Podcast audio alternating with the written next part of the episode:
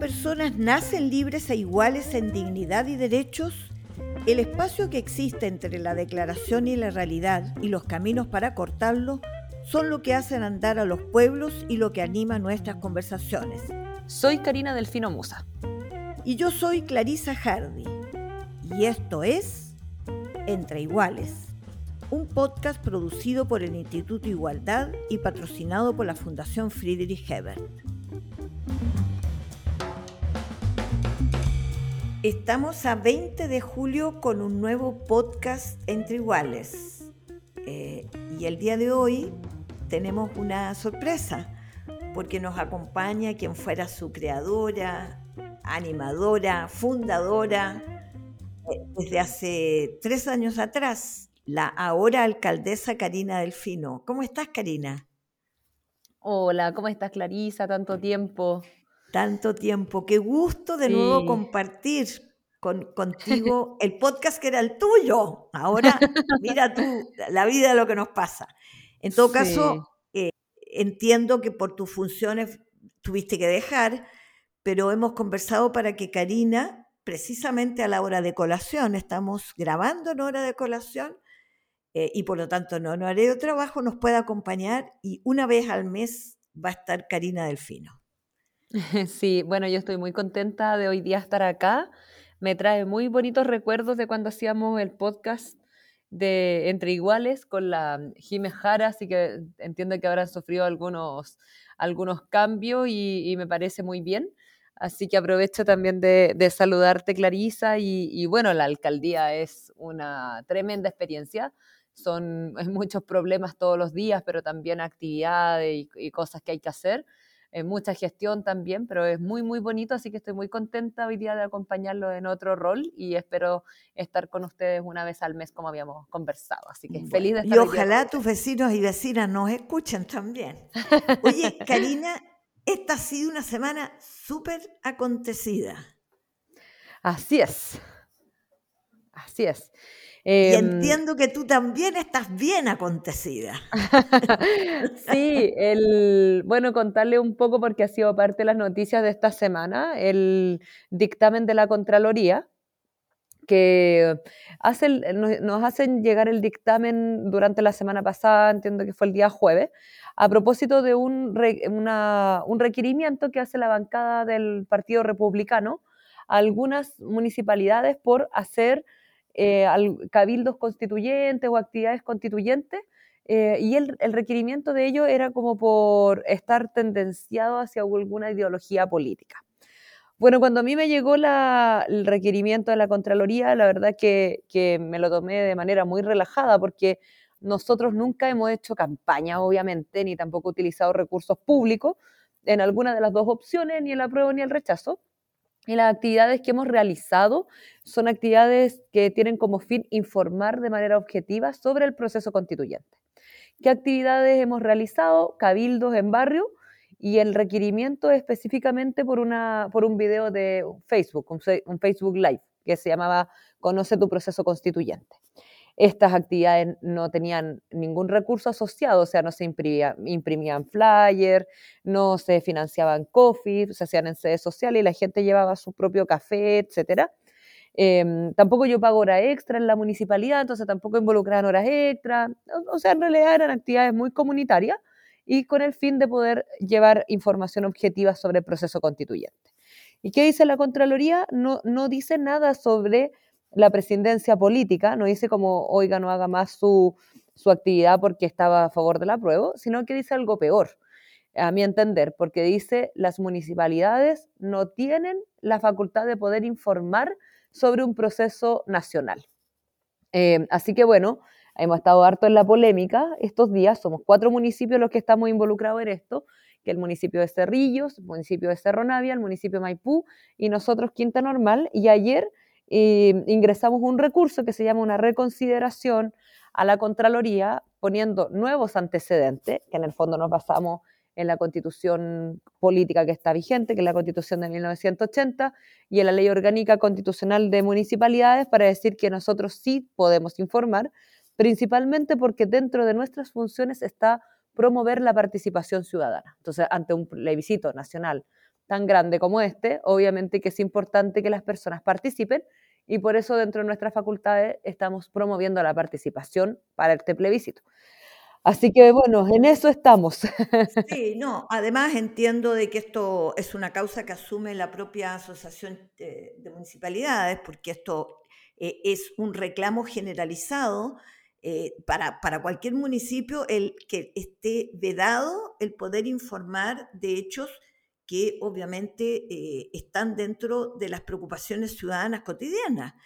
Pero además, esto me recordó, Karina, bueno, entiendo que también algo similar le pasó al alcalde Sharp en, Valparaíso, que tuvo que suspender una actividad también eh, por una instrucción de Contraloría. Y probablemente esto va a ser materia también incluso de debate legislativo, ah, el poder delimitar estas funciones. Pero, Karina, ¿tú mm. sabes lo que me recordé de esto? Estamos en este momento en una discusión del proceso constituyente por iniciativa que tomaron los municipios antes de que se firmara el acuerdo eh, de los distintos partidos políticos en el Congreso. Fueron los municipios, casi la totalidad de ellos, los que tomaron la bandera de eh, llamar a una consulta ciudadana, que no era obviamente vinculante, y por lo tanto estuvieron en, el germen o en en el inicio de lo que hoy día es una decisión que tienen que tomar eh, las municipalidades. Así que ojalá les vaya muy bien en este requerimiento y haya una reconsideración que permita que ustedes puedan hacer este trabajo. Así es, tal como lo, señala, sí, pues los municipios ocuparon, yo no era alcaldesa, pero es obviamente sabido, es parte de la historia, que los municipios ocuparon un rol súper importante en el primer, primer plebiscito, que en el fondo fue un plebiscito comunal, eh, que, hacía la mención a si preferían una, o sea, si estaban por una nueva constitución o no y cuál era el mecanismo. Entonces, por lo mismo esperamos que nos vaya bien en la Contraloría. Eh, nosotros creemos que en este sentido el, Contralor efectivamente metió estas cuatro municipalidades y dictó para todas las municipalidades del país. o sea, en el fondo le prohibió a todos los municipios del país, a partir de nosotros, informar sobre el proceso constituyente. Entonces, por eso que hemos estado eh, conversando con, con varios actores políticos, Em, y hicimos esta reconsideración de la, a la Contraloría para que esto pueda cambiar y se nos reconozca la facultad que tenemos de promover la participación, que es una facultad que está consagrada en la Constitución, pero en particular sobre el plebiscito constituyente. Así que esperemos que nos vaya bien. Esperemos, esperemos. Vamos a hacer fuerza eh, mental, digo. ¿eh? Gracias. Eh, ¿Sabes? La, en la semana pasada, en el podcast de la semana pasada, dimos inicio a una sección que quiero compartir contigo. Eh, y es eh, poder hablar sobre mujeres protagónicas de la semana. Eh, creo que uno de los sellos de este tiempo, la paridad, obviamente, en la, en la convención, la paridad que aparece además hoy día en el texto de la nueva constitución. Y bueno, justo que estamos hablando contigo como alcaldesa, que está esta polémica, se ha dado un hecho que creo que es muy significativo. Por primera vez, la Asociación Chilena de Municipalidades está presidida por una mujer, la alcaldesa de Peñalolén, Carolina Leitao. Así que yo parto diciendo que me parece que ella es una de las mujeres protagonistas de esta semana.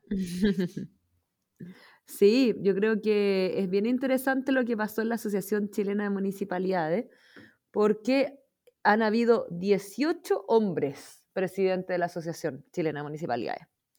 Y, y, Carolina es la primera mujer, entonces yo creo que eso es súper positivo eh, y qué bueno que hayan inaugurado esta sección acá en Entre Iguales, porque efectivamente somos cada vez más mujeres que hemos estado a cargo de, instituciones o de organizaciones que son, que son grandes. Igual hay todavía una deuda respecto al municipalismo, porque somos el 19% solamente alcaldesas. O sea, a pesar de que eh, estamos administrando, entre comillas, pero municipalidades grandes como Santiago, como Viña del Mar o como Valdivia, aún queda mucho por hacer todavía. O sea, la gran mayoría de los municipios de Chile están en manos de hombres. Entonces, yo creo que es una súper buena señal que hoy día Carolina sea la presidenta de la asociación, pero por ejemplo el directorio de la asociación no tiene paridad de género, entonces la gran mayoría siguen siendo hombres, del Consejo Ejecutivo siguen siendo hombres, Eh, en general, el estatuto de la asociación es muy masculino, de hecho habla solamente presidente,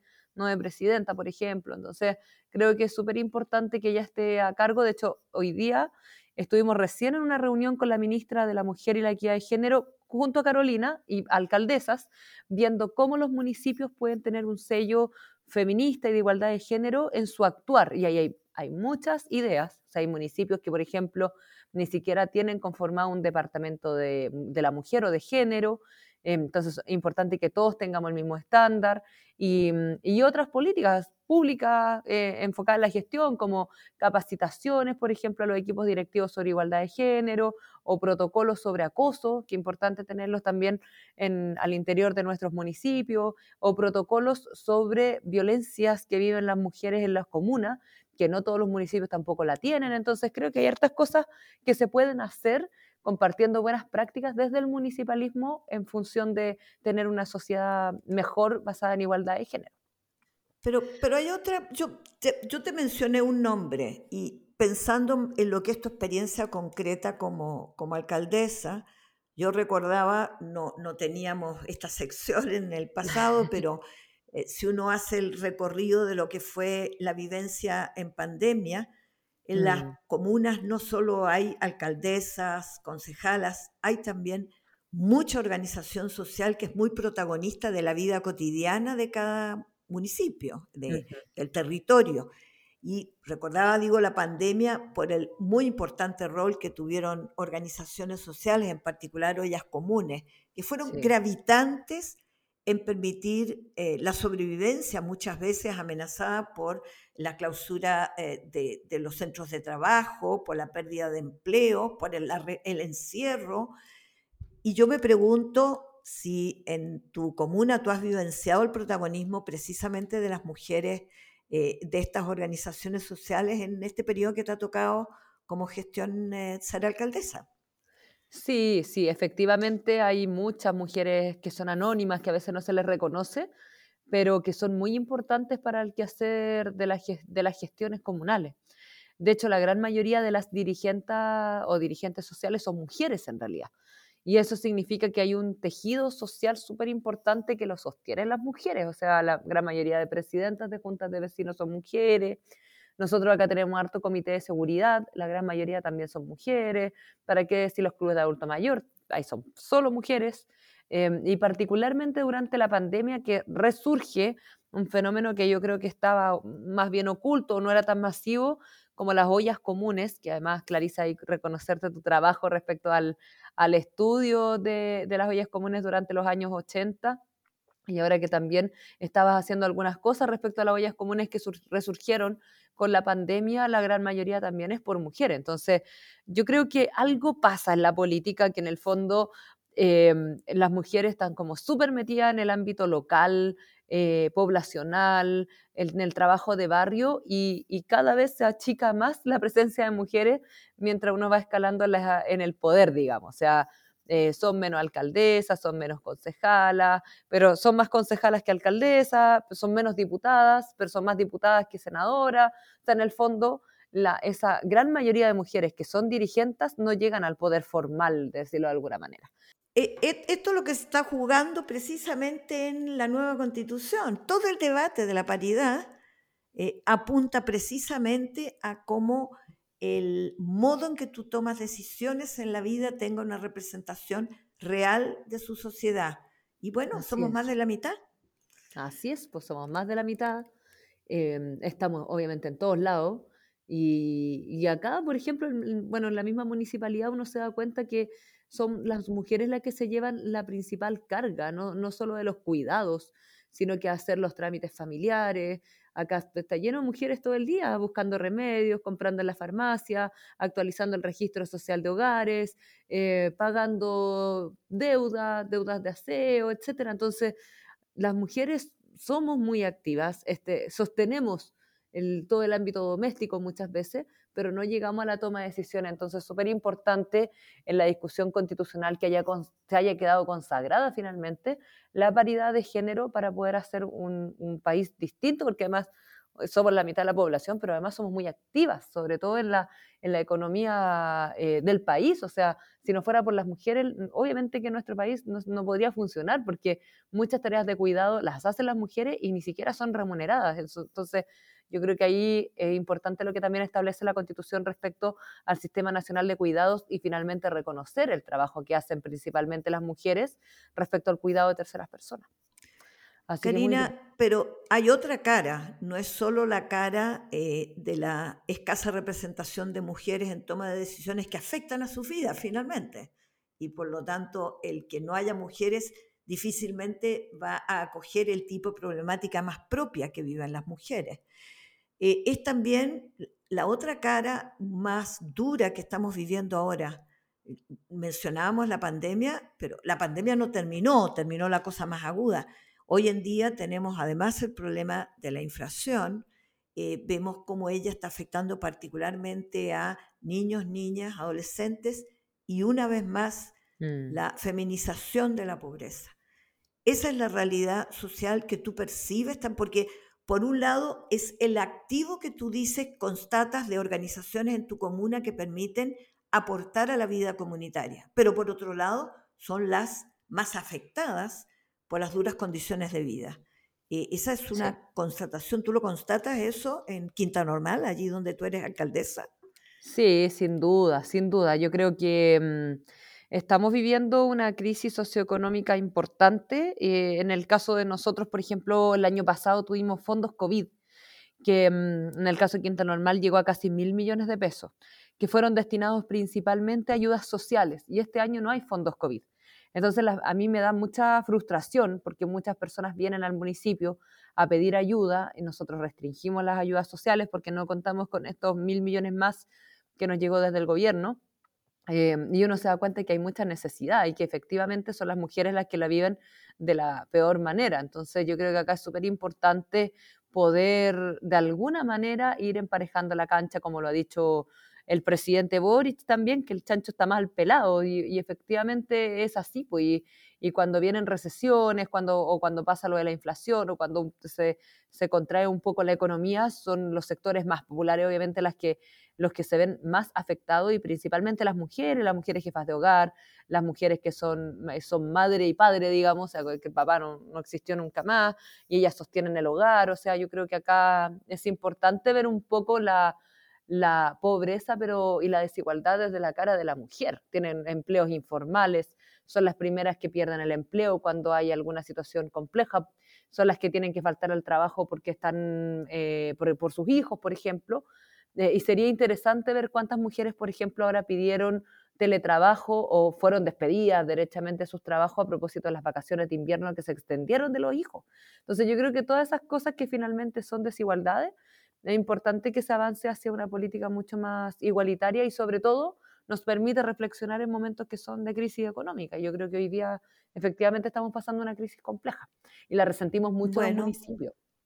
Eh, eh, eh, esto es parte de una de las preocupaciones que hemos tenido una y otra vez en este programa, que es destacar que junto con el más importante hecho político que estamos viviendo, que es el próximo plebiscito, es, son las eh, tipo de medidas, iniciativas, políticas públicas que hace desde el gobierno para la vida cotidiana de las personas, de modo que poder compartir contigo una vez al mes es tal vez el mejor cable a tierra que podemos tener para traducir estas grandes necesidades en la realidad que tú nos puedes comentar y contar de lo que vives en tu comuna. Muchas gracias. Lamentablemente nos pilló el tiempo, pero tenemos en la segunda parte una gran invitada para hablar sobre estas cosas precisamente, sobre los, el cómo esta nueva texto constitucional consagra derechos sociales. Y nuestra próxima invitada es Soledad Barría, ex ministra de la presidenta Bachelet, eh, que nos va a hablar sobre el derecho de la salud en la Constitución. Muy bien, Muchas bueno, gracias, yo Karina, y nos vemos. Sí, felicitarla, felicitarlo a ustedes, felicitarte, ti, Clarisa, por este espacio, yo creo que es súper importante. Y un abrazo también muy grande a Soledad Barría, una tremenda mujer, ex ministra, pero que ha estado muy vinculada desde siempre a temas de feminismo y también de desigualdades que vivimos las mujeres. Así que todo el éxito en esta nueva temporada, digámoslo, de Entre Iguales y también saludar a todos los que nos escuchan. Hasta pronto. Un abrazo grande. Un abrazo a ti. Nos vemos. Bueno, tal como anunciamos en nuestra primera sección del podcast Entre Iguales, nos acompaña Soledad Barría, la doctora Soledad Barría. Hola Sole, ¿cómo estás? Hola Clarisa, muchas gracias por la invitación a estar eh, en este importante espacio. Ay, eh, yo sé que van a sobrar las eh, presentaciones, pero de todos modos corresponde hacerlo. Bueno, ya todos sabemos, Soledad Barría, doctora, pero lo más importante para quienes conocemos a la Sole, ella es todoterreno y, su biografía también profesional es todoterreno. Tú te iniciaste en el sur del país como profesional, en Corral, entiendo como médico general de zona. Cuatro años. Y después fuiste además directora de hospital. Así es, porque yo era médico único, en realidad estaba a cargo de, de 10.000 personas, así que me tocaba ser directora del hospital y estar a cargo de, de esas 10.000 personas.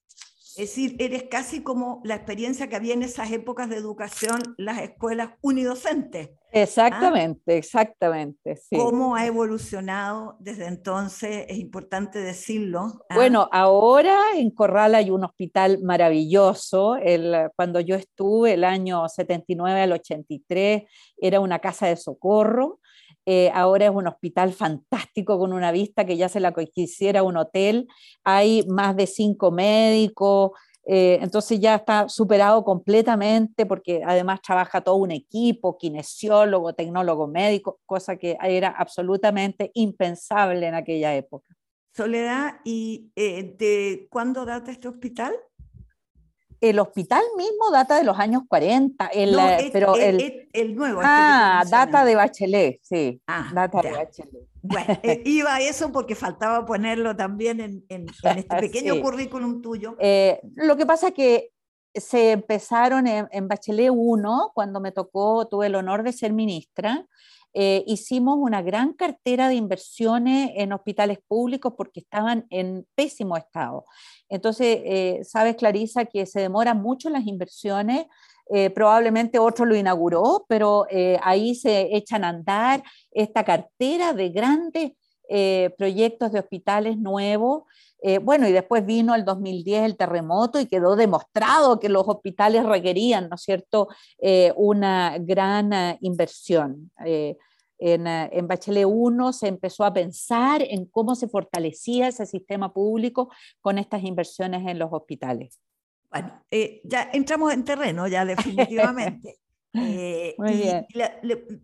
Precisamente por este contraste que, hablamos, que, que, lo viviste tú como profesional, lo que significó cuando te iniciaste como profesional y lo que te ha tocado vivir después incluso como responsable del sistema de salud.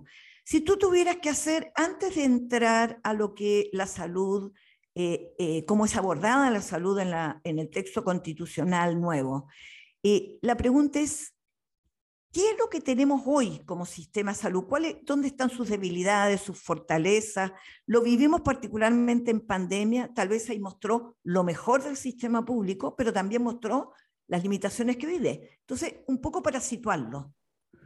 Sí, yo creo que la pandemia es un excelente ejemplo de eh, lo que pasa en nuestro país con la salud. Eh, mostró la fortaleza, por ejemplo, de la atención primaria de salud, que es el sistema público, ¿no? Es la base del sistema público, que es capaz de llevar la vacunación a los lugares más recónditos de Chile con una eficiencia y una velocidad extraordinaria. como pocos países logramos obtener coberturas muy rápidas de vacunación. La fortaleza de la gente de nuestro país, Clarisa, más allá del sistema de salud, de las organizaciones comunitarias. Yo quiero recordar cómo en el primer año de pandemia eh, la efervescencia comunitaria para organizarse contra la pandemia en las ollas comunes, en los grupos de WhatsApp, en los grupos de los barrios de apoyo. Eh, eso es una tremenda fortaleza que tiene nuestro país. Eh, y también la fortaleza de haber trabajado como un solo sistema con las camas como un sistema único, ¿no es cierto?, que administraba las camas hospitalarias eh, para poder hospitalizar entonces a la gente que estaba grave. Tanto los sistemas públicos como privados se tomaron en una sola mano. Entonces hubo una prueba que resultó muy interesante, tanto de la fortaleza de la atención primaria como de trabajar en un solo eh, sistema. Sin embargo, Clarisa, eh, hay un gran pero en todo esto, que la salud no es solo la atención de salud, sino que la salud tiene que ver con las condiciones eh, en que vive nuestra gente. Entonces resulta que en las comunas más vulnerables de nuestro país y concretamente la región metropolitana, por ejemplo, la Granja, Cerro Navia, el número de casos de la pandemia y el número de muertos, Clarisa, el número de muertos fue tres veces más por 100.000 habitantes que en las comunas más ricas. Entonces aquí esto nos tira a la cara eh, un elemento central. Los resultados en salud no solo dependen de la atención de salud, que para todos era lo mismo porque se unificaron los sistemas, sino que depende de las condiciones en que vive nuestra gente, porque la gente de la granja no podía aislarse de la misma manera que una persona en Providencia. De una persona en la granja no podía trabajar por teletrabajo a distancia y tenía que salir a la feria igual a buscar la comida ese primer año en que no había eh, apoyo suficiente de parte del gobierno. Soledad, yo, yo, entiendo, entiendo tu punto eh, de que efectivamente eh, una cosa es el sistema que aborda particularmente los factores más propios del sistema sanitario y otro es que no es suficiente para asegurar la salud de la población. Exactamente, exactamente. Pero la pregunta es, y por eso nosotros estamos haciendo énfasis en, este, en estos conversatorios que tenemos en el podcast Sin Iguales, eh, estamos haciendo énfasis en el capítulo de derechos fundamentales de la nueva constitución, por supuesto. porque no pueden ser leídos uno sin entender también los otros. Pero en particular, en particular, Soledad, eh, para, para, entrar eh, al texto constitucional y a lo que tú mencionas son las experiencias propiamente del sistema de salud. Exacto. ¿Qué dice la nueva constitución en materia de salud y dónde ves tú? Eh, la, qué, qué, significa esta respuesta a las debilidades que tú diagnosticas en el actual sistema? Bueno, justamente la actual, la constitución del 80 de Pinochet, ¿no? Lo único que garantiza es la posibilidad de elegir entre un sistema público y un privado. Y la verdad es que muy pocos son los que pueden elegir. En el sistema público está el 80%. Y como hemos señalado, Clarisa, hay factores que no dependen del sistema de salud. Y de ahí entonces la maravilla del texto constitucional que está propuesto en la nueva constitución. Porque allí fíjate que se señalan cuatro puntos, quisiera ejemplificarlo en cuatro puntos. En primer lugar, se señala que está el derecho a la salud, cosa que en la anterior constitución no existía. En segundo lugar, se reconoce que la salud depende de lo que se llaman determinantes sociales y ambientales. Es decir, esto que yo estaba señalando, la gente tiene derecho a vivir en mejores condiciones y por lo tanto va a tener una mejor salud. Esto se entiende también cuando uno piensa en Puchuncaví. Eh, ¿cuál necesitamos un sistema de salud para Puchuncaví o necesitamos que la gente no tenga la contaminación. Entonces el Estado tiene la obligación de preocuparse de estas determinantes sociales y ambientales. Eso está escrito tal cual en la nueva constitución. Y en tercer lugar, se señala que tenemos que tener un sistema nacional de salud, es decir, un único sistema y no dos como existe hoy día, uno para ricos y otro para pobres, sino un solo sistema universal que además entregue las prestaciones más clásicas, por así decir, como tú dices, Clarisa, pero en salud pública probablemente lo más importante tiene que ver con esto que señalaba yo antes, con las determinantes sociales y ambientales. Necesitamos poder vivir mejor para tener una mejor salud. Y eso es lo maravilloso de esta nueva constitución, que no solamente el capítulo de salud reconoce, ¿no es cierto?, estas determinantes, sino que además eh, eh, señala que tiene que haber viviendas dignas, eh, alimentación adecuada, en fin. Y como muy bien, fíjate que un texto de la Organización Mundial de la Salud sobre los determinantes sociales se llama, o sea, dice en el subtítulo que la justicia social es cosa de vida o muerte. Así es en salud. necesitamos un país más justo. Necesitamos esta nueva constitución si queremos tener una mejor salud. Eh, eh, además, lo que tú señalas es esto de que de manera expresa la constitución establezca que la salud no solo pasa por el sistema de salud, sino por garantizar los derechos, lo que tú llamas los determinantes sociales, económicos y ambientales, además. Exacto. Pero deja librada, una vez que establece que debiera haber un sistema único, énfasis, por lo tanto, en lo que tú llamas protección de la salud o prevención, que es la, en general suele ser como la, el pariente pobre del sistema. Así es, así es. ¿Esto lo deja la ley o lo trata la Constitución? No, eh, señala, la Constitución señala la obligatoriedad del Estado, o sea, de eh, preocuparse por los determinantes sociales y ambientales. y establece un sistema, adicionalmente, establece un sistema universal, porque es un sistema nacional que cubre a toda la población, basado en la atención primaria. Y es justamente es basado en los territorios, Clarisa, porque los determinantes sociales se aterrizan en los territorios. Eh, como yo señalaba, es la gente de la granja que tiene un problema versus la gente de Providencia. Esto se aterriza. Entonces, en cada parte del territorio nacional existen dispositivos de salud que se llama atención primaria. Y eso tiene que hacerse cargo de la salud de esas poblaciones. Entonces, esa es la manera, un sistema público nacional basado en los territorios, basado en la atención primaria, con participación de las personas en esos centros de atención primaria que establecen un primer piso y se preocupan tanto de las condiciones de vida, así como de recuperar la salud cuando se pierde o hacer las prevenciones, las vacunaciones, etc. Pero eso no quita que se pueda acceder a, eh, porque la constitución señala que este sistema va a reunir a entidades públicas y privadas y que la ley dirá eh, cuál, es, cuál pero la atención primaria es así la señala la, Constitución.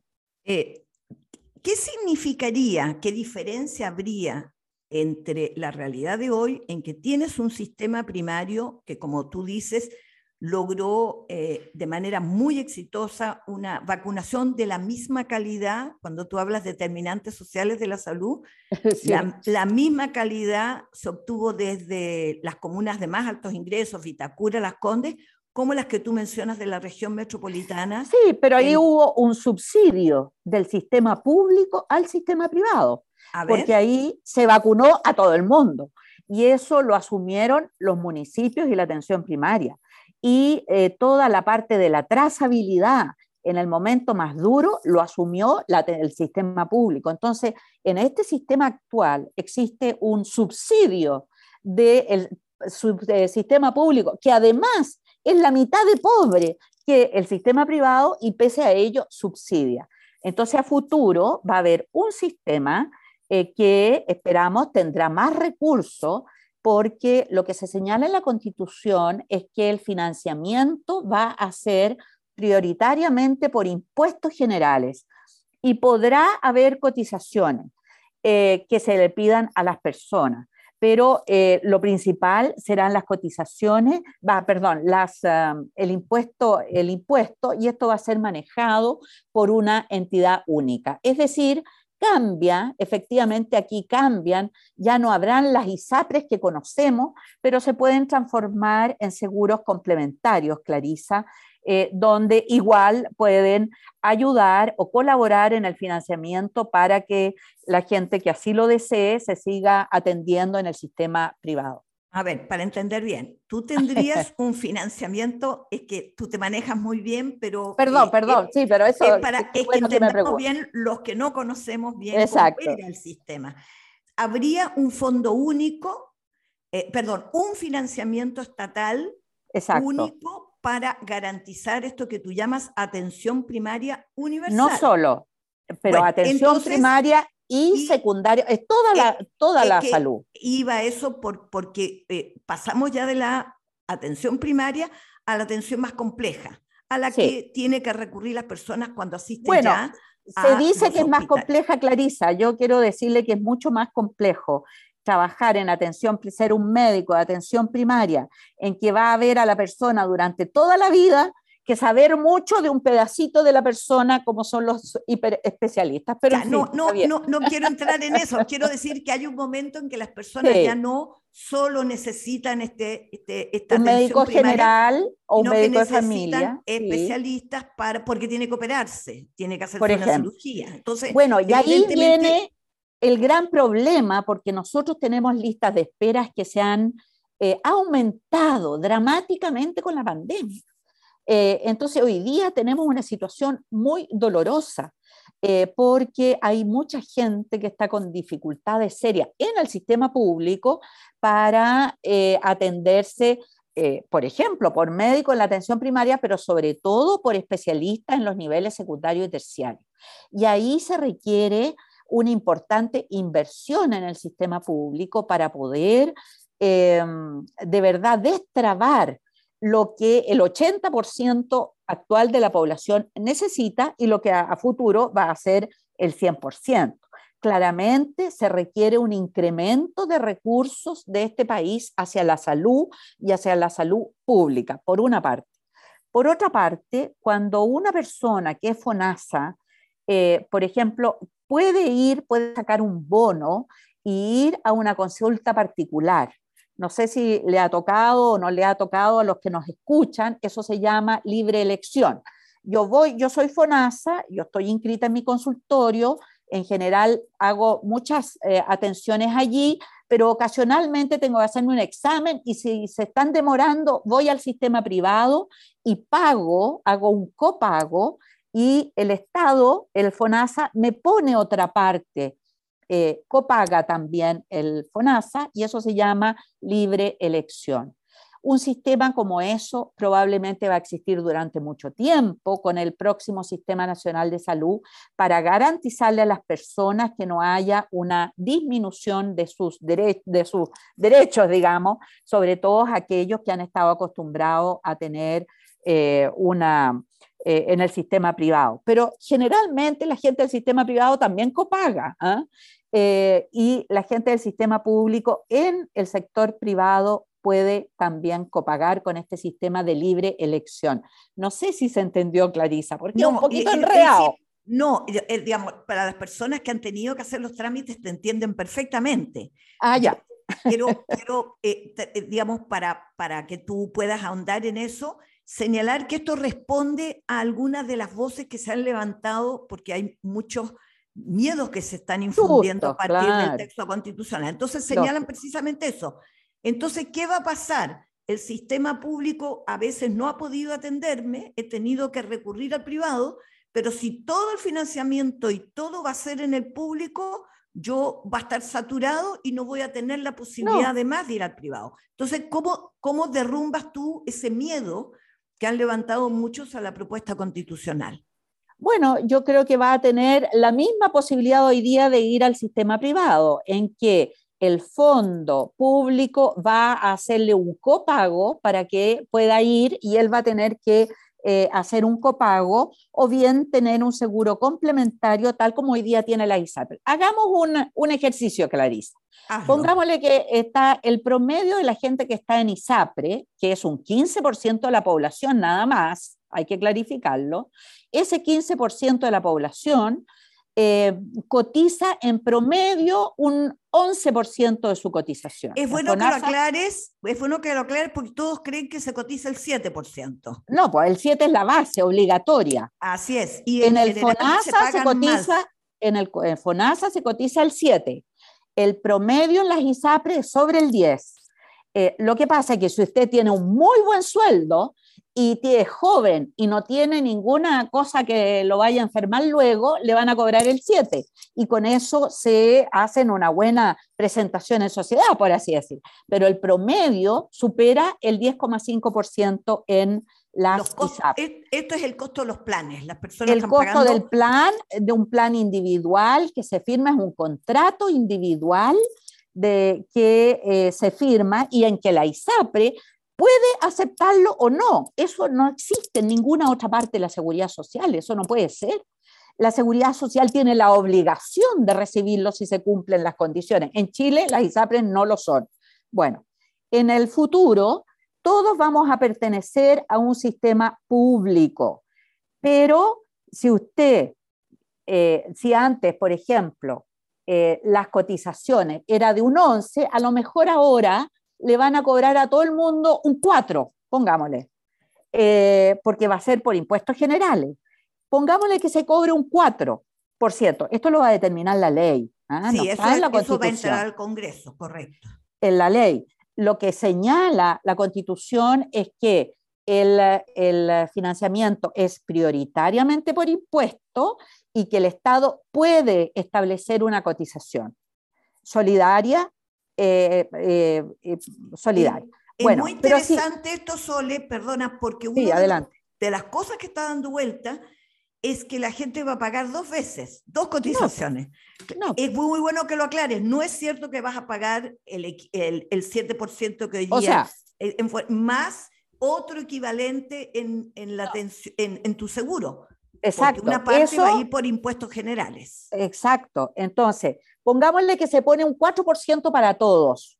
Eh, si usted está en ISAPRE eh, y cotizaba un 11, igual le queda otro 7% para contratar eh, un seguro complementario, porque ya va a tener la mayor parte de las cosas garantizadas y si usted va a una consulta particular, por ejemplo, una parte se la va a poner el fondo y otra parte la va a poner su seguro complementario. Pero no es que tenga que eh, pagar dos veces, porque yo creo que eso es una...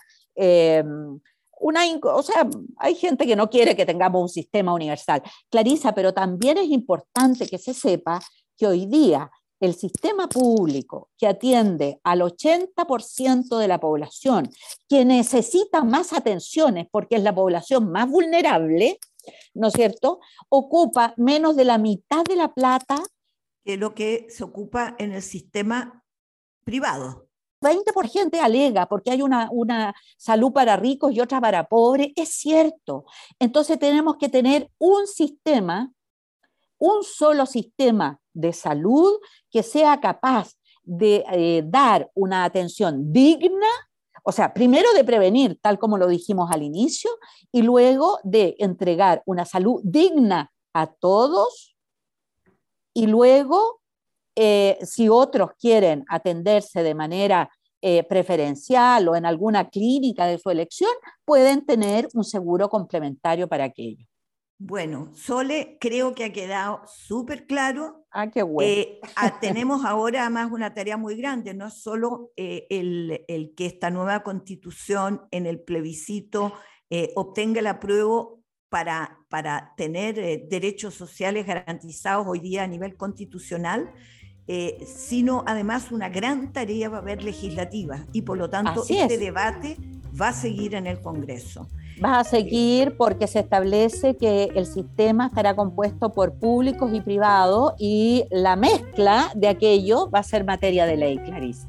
Bueno, te agradezco mucho el tiempo, espero que nos veamos pronto. Muchas gracias. Y yo le quiero recordar a quienes eh, siempre escuchan este podcast que no olviden que esta es la tercera temporada eh, esta eh, tercera temporada, este, ya llevamos ocho capítulos y eh, han habido contribuciones tan interesantes como la que acabamos de tener hoy con Soledad Barría. Hasta Hasta pronto. Las opiniones vertidas en este podcast no representan necesariamente a la Fundación Friedrich Ebert.